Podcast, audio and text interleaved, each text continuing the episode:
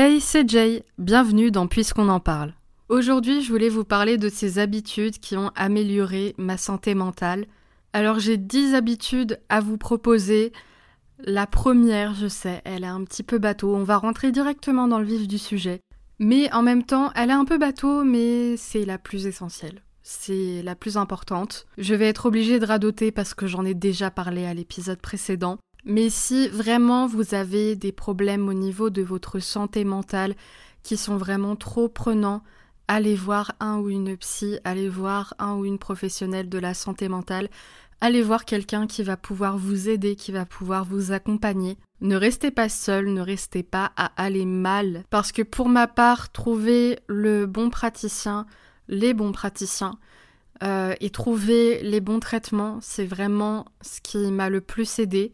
Et j'en parle comme des habitudes parce que mes rendez-vous chez la psy ou chez le psy, parce que du coup j'ai une psychologue et un psychiatre, et euh, à la fois le fait de prendre mes traitements, c'est des habitudes. Et il y a un an et demi, quand j'ai commencé à aller très très mal, ça a commencé par d'énormes crises d'angoisse, mon premier réflexe a été de chercher de l'aide. Et je sais que c'est pas forcément évident, mais ça devrait être le premier réflexe de tout le monde. Vraiment, si ça ne va pas, allez voir quelqu'un. Faites-vous aider, faites-vous accompagner, obtenez le soutien dont vous avez besoin. Je sais que je ne serai pas là où j'en suis aujourd'hui. Je sais que je ne serai pas en train de d'enregistrer cet épisode. Je sais que je n'aurais pas lancé tout court le projet d'un podcast si vraiment je n'étais pas partie chercher de l'aide. Pour ma part, ça a été assez long avant que je trouve euh, une psychologue et un psychiatre qui me correspondent. Mais aujourd'hui, je pense que, que c'est le cas, que je suis bien entourée des bonnes personnes. Et je peux vous dire que cette habitude de me rendre à mes rendez-vous, ou en tout cas euh, de faire acte de présence à mes rendez-vous quand ils sont en visio, c'est vraiment celle euh, qui a été la plus fondamentale et la plus importante dans euh, le fait d'améliorer ma santé mentale. Mais évidemment, au-delà de ça, j'ai neuf autres petits conseils, petites habitudes que je pourrais vous partager. Parce que même si elles vont pas nécessairement et fondamentalement changer toute votre vie du jour au lendemain, c'est des choses qui ont vraiment contribué au fait que j'aille mieux. D'ailleurs, si vous avez euh, des habitudes qui vous vous ont aidé à améliorer votre santé mentale, n'hésitez pas à m'en parler sur Instagram. L'Instagram du podcast, c'est tout simplement puisqu'on en parle. Et d'ailleurs, si l'épisode vous plaît, N'hésitez pas à laisser un avis sur le podcast, sur euh, la plateforme sur laquelle vous l'écoutez si c'est possible. N'hésitez pas à me faire euh, des retours sur Instagram, en privé, etc. N'hésitez pas euh, à interagir de quelque manière que ce soit avec ce podcast, à le partager, à en parler autour de vous. Donc du coup, le deuxième conseil, c'est aller à la salle, enfin faire du sport. J'ai mis aller à la salle parce que moi, c'est l'activité qui me convient. Mais le plus important, c'est que vous trouviez une activité qui vous convient à vous. Et euh, j'ai commencé la salle il y a un peu plus de deux ans maintenant. Et directement, j'ai vu à quel point ça me faisait du bien pour ma santé mentale. J'ai commencé à aller à la salle d'ailleurs euh, peu de temps après les confinements. Enfin en fait, euh, quelques mois après que les salles aient réouvert en fait. Et justement, comme pour beaucoup, cette période du confinement a pas été forcément évidente pour euh, ma santé mentale et ça m'a vraiment fait du bien en fait d'avoir euh, une activité qui me faisait sortir. Sachant qu'à ce moment-là, si je dis pas de bêtises, c'était euh, au début de ma L1 et donc en L1 j'étais ce qu'on appelle dans ma fac en EAD, donc en enseignement à distance. Et donc j'habitais toujours chez mes parents et je suivais les cours à distance. Et donc, euh, j'étais sortie là des deux ans et quelques de Covid ou un an et demi, je sais même plus. J'ai plus aucun, aucune notion du temps et de l'espace de cette période. C'est une catastrophe, mais je pense qu'on est beaucoup à être comme ça. Et en fait, comme j'ai déjà fait euh, bah, les deux tiers de mon lycée à distance, j'ai passé toute la période du Covid chez moi, enfin chez mes parents du coup. Et par la suite, j'ai encore fait ma L1 à distance. Donc, je me suis dit pour ma L1, il faut que tu trouves une activité qui te fasse sortir parce que c'est pas possible, tu peux pas rester pendant trois ans à ne pas sortir de chez toi. Et je pense que je ne vous apprends rien parce que ça, je pense que vous en avez déjà entendu parler en long, en large et en travers. Mais le sport, en fait, ça permet de libérer certaines hormones. Alors je vous avoue, j'ai plus la liste en tête, mais je pense qu'il y a l'endorphine, la sérotonine, ce genre de choses. Bref, les hormones positives, les hormones qui font du bien au cerveau. Et je sais que à chaque fois que je sors de la salle, je suis crevée, mais je me sens tellement bien. C'est incroyable. Donc moi, encore une fois, je vous parle de la salle depuis tout à l'heure, mais ça peut être euh, juste faire n'importe quel sport, parce que tous les sports ont ces effets euh, bénéfiques pour le cerveau. Et je sais encore une fois, ça peut paraître un petit peu bateau, parce que je pense que c'est pas la première fois que vous entendez faites du sport, c'est bon pour votre santé, que ce soit physique ou mentale. Et je sais que tout le monde n'apprécie pas le sport, c'est pour ça aussi qu'il y a euh, encore huit autres conseils. Mais généralement, quand on n'apprécie pas le sport, c'est parce qu'on n'a pas trouvé le bon sport. Je sais, il y en a qui vont me dire oui, mais j'ai tout essayé, j'arrive pas à trouver ce qui me plaît, etc. Mais n'oubliez pas que le sport, ce n'est pas nécessairement prendre des cours de quelque chose ou se rendre justement dans une association, un club sportif toutes les semaines, ou à la salle, ou ce genre de choses. Le sport, enfin l'activité physique de manière générale, ça peut très bien être euh, mettre vos écouteurs et euh, danser en faisant la cuisine, danser dans votre salon, ce genre de choses. ça peut très bien aussi être euh, marcher un petit peu pendant la journée, que ce soit pendant vos trajets pour aller en cours ou pour aller au travail ou que sais-je ou euh, très bien sur euh, votre pause du midi ou sur euh, le week-end ou ce genre de choses. Enfin voilà, l'activité physique, c'est pas juste, comme je disais, prendre des cours de quelque chose ou se rendre en club. Ça peut juste être incorporé du mouvement dans votre journée, tout simplement. Et vraiment, je vous en parle pas du genre j'ai cherché sur internet 10 tips pour améliorer votre santé mentale. Je sais qu'il y a des choses dont vous avez déjà entendu parler nécessairement. Mais euh, comme je disais dans l'épisode précédent, c'est pas parce qu'on sait quelque chose qu'on va nécessairement l'appliquer. Et des fois, le réentendre, euh, ça peut pousser, en fait, ça peut motiver à le faire. Et si je vous en parle, et si beaucoup de gens en parlent, c'est nécessairement parce que c'est des choses qui ont pu vraiment euh, aider beaucoup de personnes. Et je sais que pour ma part, c'est vraiment le cas. Je vous donne vraiment mon avis personnel, je ne vous parlerai pas de quelque chose qui euh, ne m'a pas aidé et que j'ai juste vu sur internet. D'ailleurs, euh, toutes les choses dont je vais vous parler, évidemment, c'est des choses que j'ai commencé parce que j'en avais déjà entendu parler avant. Mais quand j'ai établi ma petite note pour cet épisode, j'ai cherché les éléments dans ma tête, pas sur internet. Je voulais vraiment vous parler de choses qui m'ont sincèrement et réellement aidé et pas juste de ce qu'on pourrait vous dire qu'il faut faire, etc parce que je trouve que ce serait juste pas intéressant et pas sincère et pas honnête de vous dire euh, faites du sport alors que j'en fais pas. D'ailleurs, j'avais un petit peu stoppé à un moment parce que j'avais une, euh, inflammation, alors je sais plus comment ça s'appelle, je crois que c'est la ponévrose sous le pied. J'avais une inflammation à cet endroit-là et juste euh, poser le pied par terre et marcher, c'était devenu insupportable. Donc aller à la salle, ça devenait compliqué pour moi. Donc j'avais fait une petite pause, puis après je suis allée voir euh, une podologue, etc. Enfin bref, ça va mieux. Donc j'ai repris assez récemment depuis, euh, depuis la rentrée et surtout là depuis euh, un mois, je dirais. Et je vous assure que les jours où je suis pas motivée à y aller, ce qui me motive finalement à y aller, c'est vraiment parce que je sais que je vais avoir cette sensation de bien-être en ressortant. C'est vraiment génial. La troisième chose qui m'a vraiment aidé pour moi, ça a été écrire.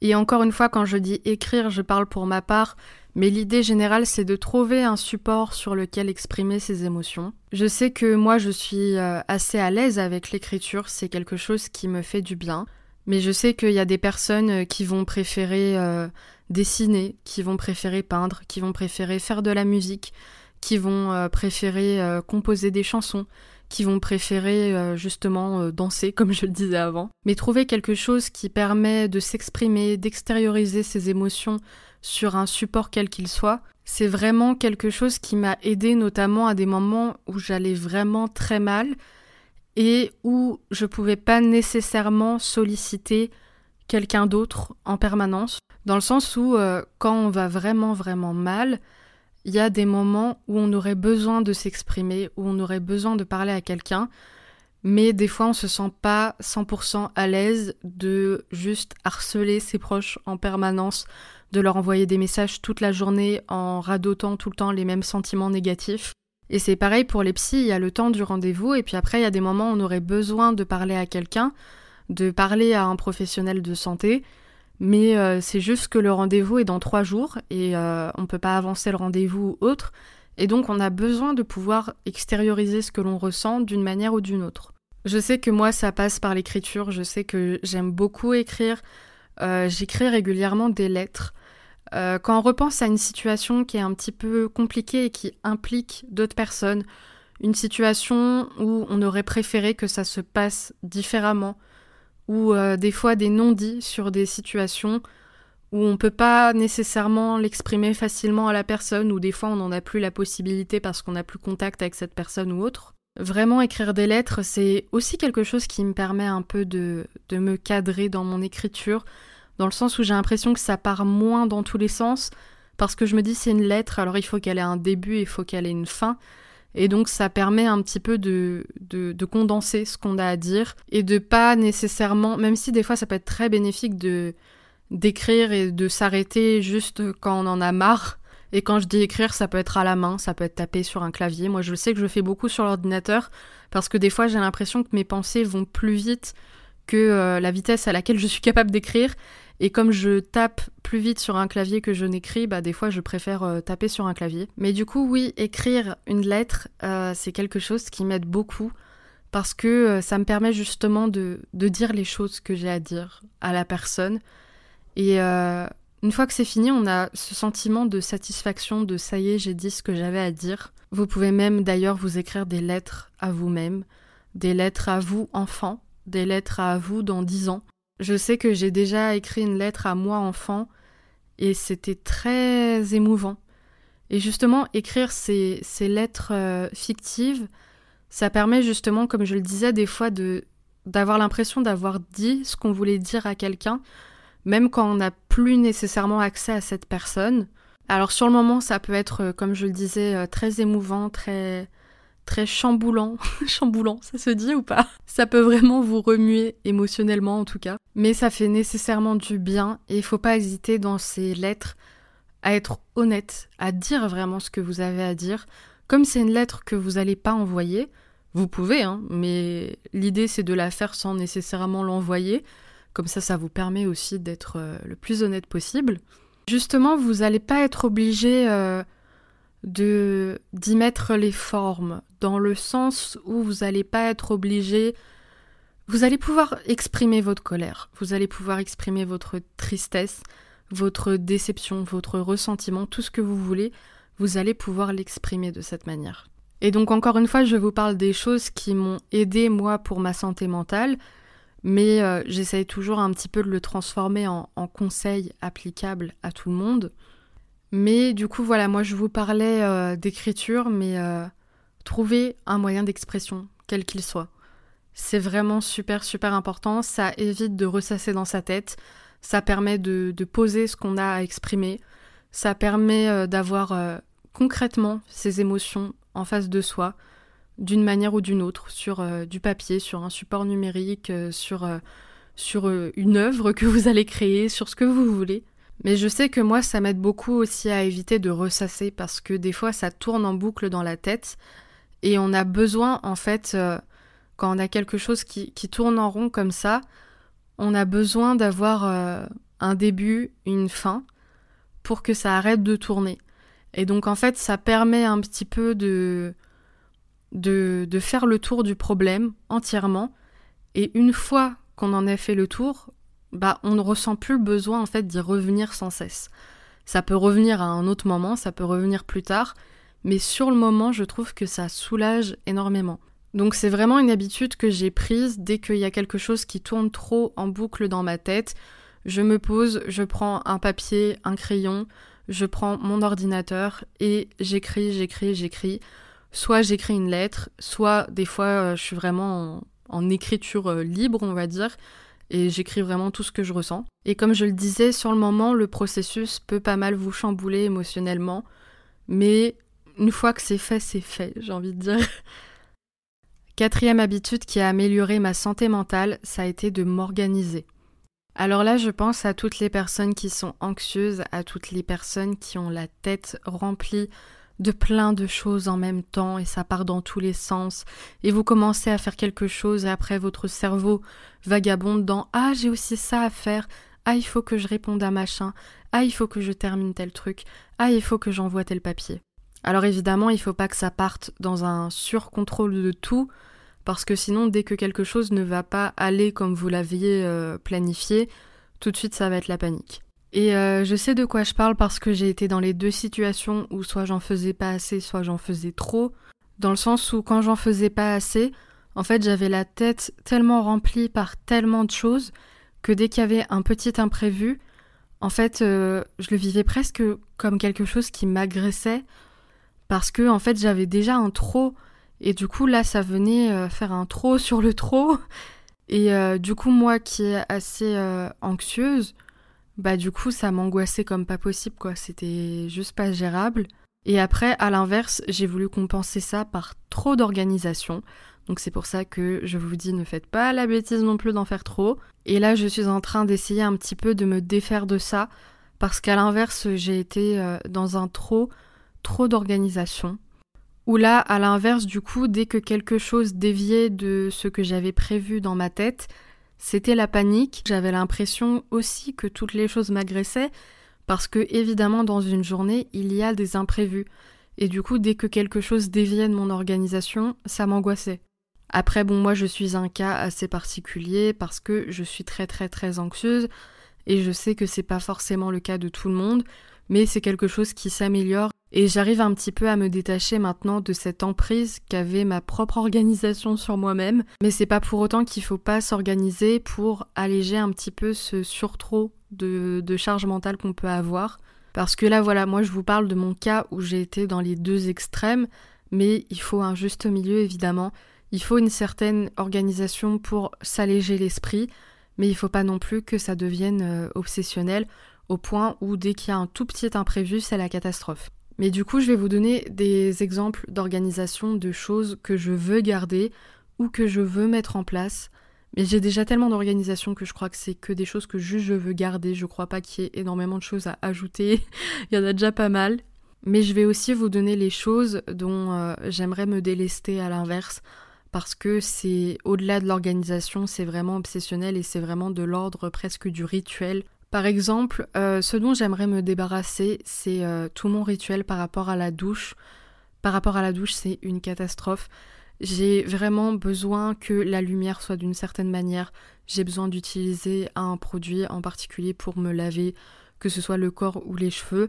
Si par exemple je change de gel douche, c'est la panique totale. Il faut que j'utilise tout le temps le même gel douche. Comme le bruit est un gros déclencheur d'angoisse pour moi, j'ai besoin d'avoir euh, très régulièrement, presque tout le temps quand je suis à mon appartement, un casque à réduction de bruit parce que le moindre petit bruit qui vient d'un autre appartement, ça peut m'angoisser. Encore une fois, ça s'améliore et j'essaye de faire un peu des, exercices, un peu d'exposition pour euh, améliorer tout ça. Mais par exemple, justement, quand je me douche, il faut que je retire mon casque à un certain moment, que je le remette à un autre, etc.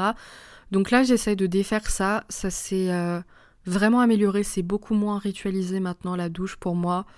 J'ai euh, réussi à essayer un autre gel douche. J'ai réussi à ne pas remettre mon casque immédiatement après ma douche ou ce genre de choses. Et je sais que ça peut paraître du gros n'importe quoi pour quelqu'un, mais quand on a une personnalité très anxieuse, voire obsessionnelle, après, enfin, je dirais pas que moi c'est de l'ordre de la personnalité, parce que ça n'a pas toujours été le cas, j'ai pas toujours fonctionné comme ça. C'est quelque chose qui est arrivé plus à l'âge adulte. Et justement là j'essaye de me reprendre en disant que non c'est pas une personnalité parce que justement je veux pas m'enfermer dans ce truc de euh, cette sorte de déterminisme de genre je suis comme ça et je serai toujours comme ça parce que non c'est pas le cas. J'étais pas une personne euh, ultra ultra anxieuse à la base. Je l'étais un petit peu mais pas au point où j'ai pu l'être euh, ces dernières années. Donc je vais essayer de me corriger et plutôt parler d'état. Euh, quand vous êtes dans un état, parce qu'un état ça peut être passager, ça peut être temporaire, donc c'est pour ça que je vais parler d'état. Mais généralement oui, quand on est dans un état où on peut être très anxieux et très euh, obsessionnel, on peut des fois avoir des, des, obsessions et ritualiser des choses qui ne nécessitent pas de l'être. Je sais que même le matin, j'ai besoin que ce soit extrêmement ritualisé. Je fais toujours les mêmes choses et toujours dans un certain ordre. Mais par exemple, l'ordre de euh, je fais ma skincare, ensuite je m'habille, ensuite je me coiffe, ensuite je me maquille.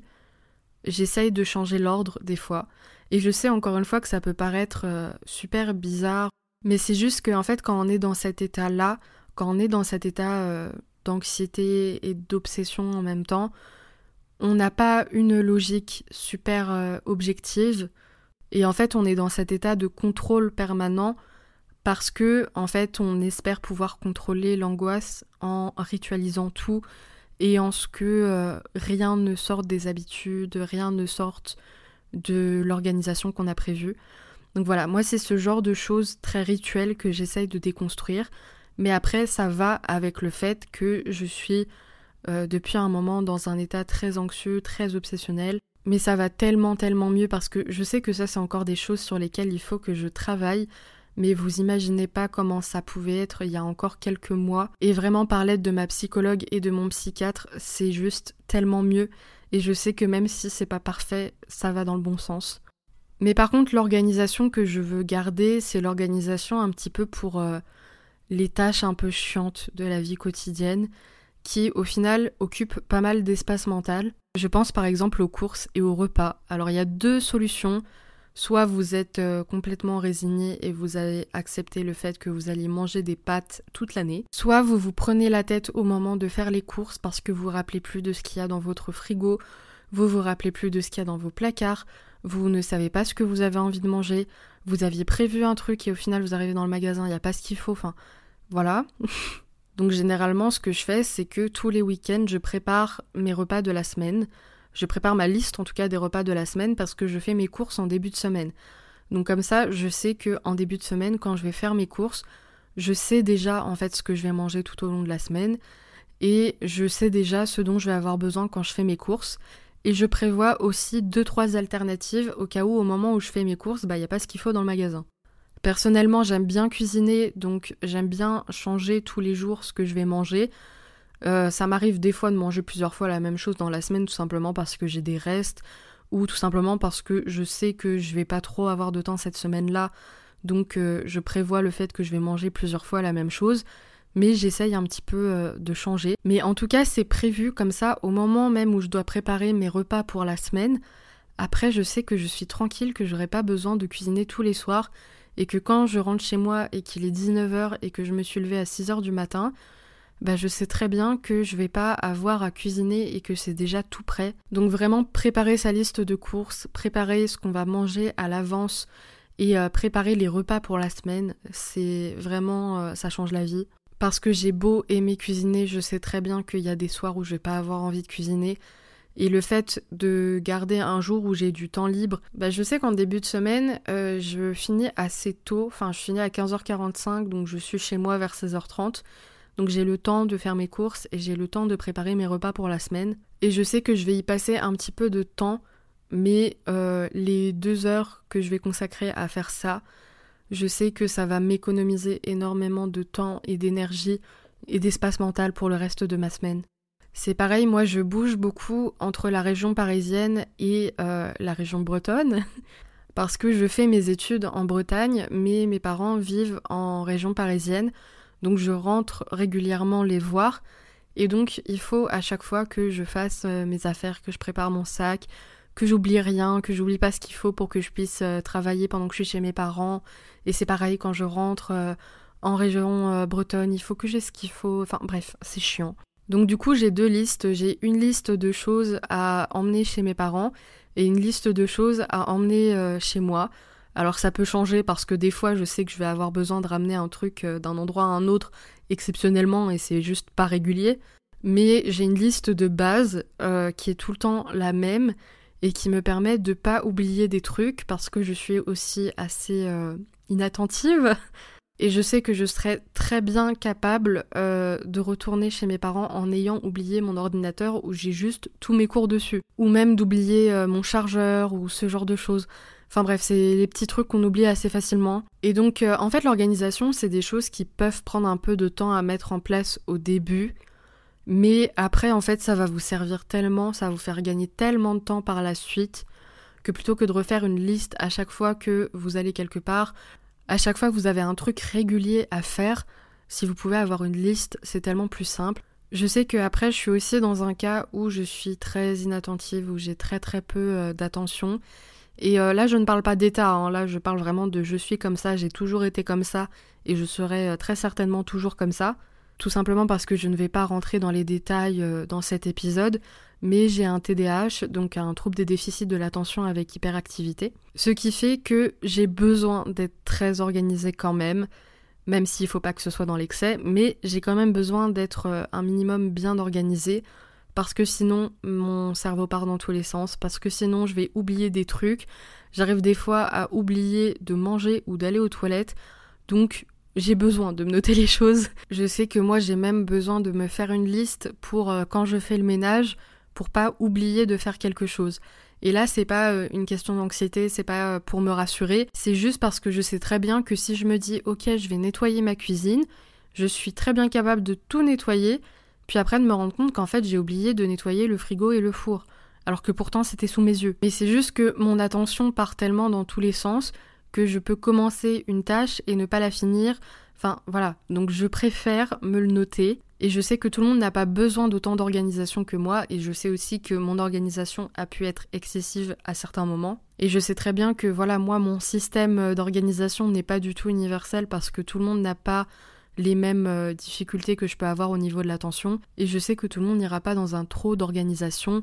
Je vous partage juste mon expérience euh, en tant que personne qui peut être dans des états très obsessionnels ou euh, très anxieux mais vraiment essayer de trouver ce juste milieu et essayer en tout cas de trouver une organisation qui fonctionne pour vous et qui vous permet de vous délester d'une certaine charge mentale en fait tout simplement. Ensuite, habitude numéro 5, ça a été de beaucoup me déculpabiliser par rapport euh, à comment je pouvais me sentir des fois. Et quand je parle de ça, ça peut recouvrir énormément de choses, mais moi je pense notamment à la productivité. Dans le sens où il y a des moments, il y a des jours où ça va juste pas du tout aller et on va pas être capable de faire ce qu'on voulait faire à la base. On va pas être euh, capable de faire aussi bien que d'habitude, de faire autant que d'habitude. Et c'est juste normal que si des fois vous êtes très fatigué, vous êtes énervé, vous êtes triste, enfin voilà, il y a tellement tellement de choses qui peuvent rendre difficile en fait le fait euh, d'être productif, en tout cas ce qu'on entend par être productif. Et euh, si je peux vous donner un exemple, je sais qu'il y a des fois où je me sentais vraiment pas bien, je me sentais très fatiguée ou très angoissée, et en fait je savais que il valait mieux que je me repose plutôt que d'aller en cours.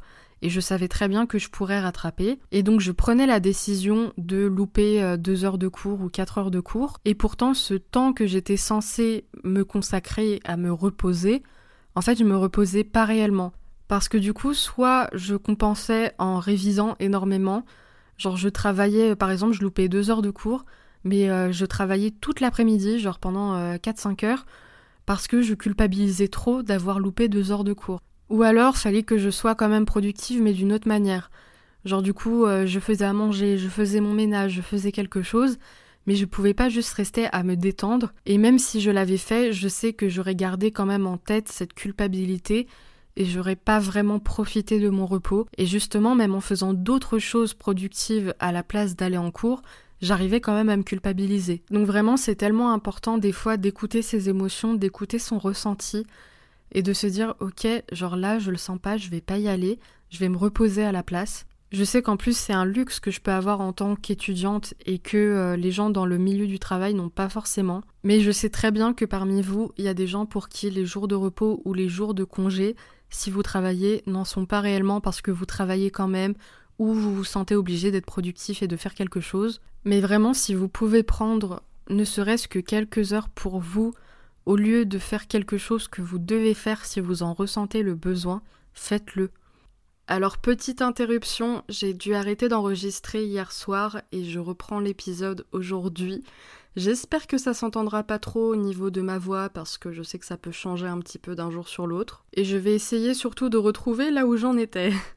Mais du coup, oui, ce dont je voulais parler, c'est vraiment de sortir de cette euh, surexigence que l'on peut avoir envers soi-même et vraiment essayer de se déculpabiliser au maximum et de garder en tête cette idée que tout va pas s'effondrer.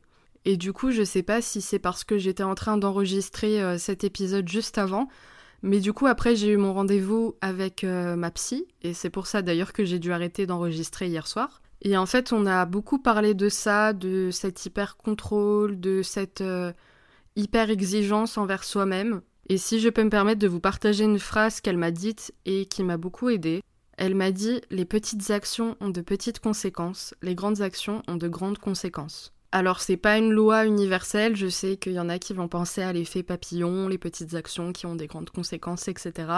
Mais c'est vrai que de manière générale, les petites actions ont généralement de petites conséquences. Pour vous donner un exemple, si vous révisez jamais avant un examen, c'est sûr que votre note euh, risque d'être compromise. Mais à l'inverse, si vous loupez une journée dans votre planning de révision, ça va pas changer la face du monde. Surtout si cette journée elle est utilisée à vous reposer et va vous permettre par la suite de réviser beaucoup plus efficacement. Bref, je sais que c'est beaucoup plus facile à dire qu'à faire de se déculpabiliser, d'être moins exigeant envers soi-même, et je le sais parce que j'ai du mal à le faire par moi-même et je suis obligée de travailler dessus avec une psy. Mais vraiment, apprendre ce qu'on appelle communément le lâcher prise, c'est tellement, tellement essentiel. Encore une fois, pour ma part, c'est pas parfait, mais ça va mieux. Et ça fait partie des habitudes sur lesquelles j'essaye de travailler. J'essaye de me reprendre quand le schéma automatique de mon cerveau, c'est tu viens de faire ça, donc forcément ça va avoir telle, telle, telle conséquence horrible alors que généralement pas du tout. Et j'arrive de plus en plus euh, justement à m'accorder ces moments de pause parce que justement j'ai assez confiance en moi-même, en mes capacités, en mon sérieux pour savoir que c'est pas parce que je me prends un moment de pause que ça y est, par exemple, je vais foirer toutes mes études. Alors j'allais passer à l'habitude numéro 6, puis je me suis rendu compte que j'étais déjà à 50 minutes d'enregistrement. Alors une fois monté, je sais que l'épisode sera quand même beaucoup plus court, mais je veux quand même pas vous faire un épisode qui va faire euh, une heure et demie. Parce que je sais que déjà l'épisode précédent faisait 50 minutes et au niveau de l'engagement c'est compliqué en fait d'écouter un épisode qui dure euh, une heure. Donc je pense que je vais plutôt séparer cet épisode en deux parties, les 5 premières habitudes que je viens de vous énumérer en partie 1, et ensuite les 5 dernières en partie 2, parce que je pense que ce sera beaucoup plus digeste pour vous comme ça. Du coup, je vous remercie beaucoup d'avoir écouté cet épisode. Pour ma part, je vais aller enregistrer la suite de celui-ci. Si cet épisode vous a plu, n'hésitez pas à interagir avec le podcast, à parler de ce podcast autour de vous. N'hésitez pas non plus à me rejoindre sur mon Instagram, puisqu'on en parle. N'hésitez pas à me faire vos petits retours, vos petites suggestions. Et moi, je vous dis à bientôt pour un nouvel épisode de Puisqu'on en parle.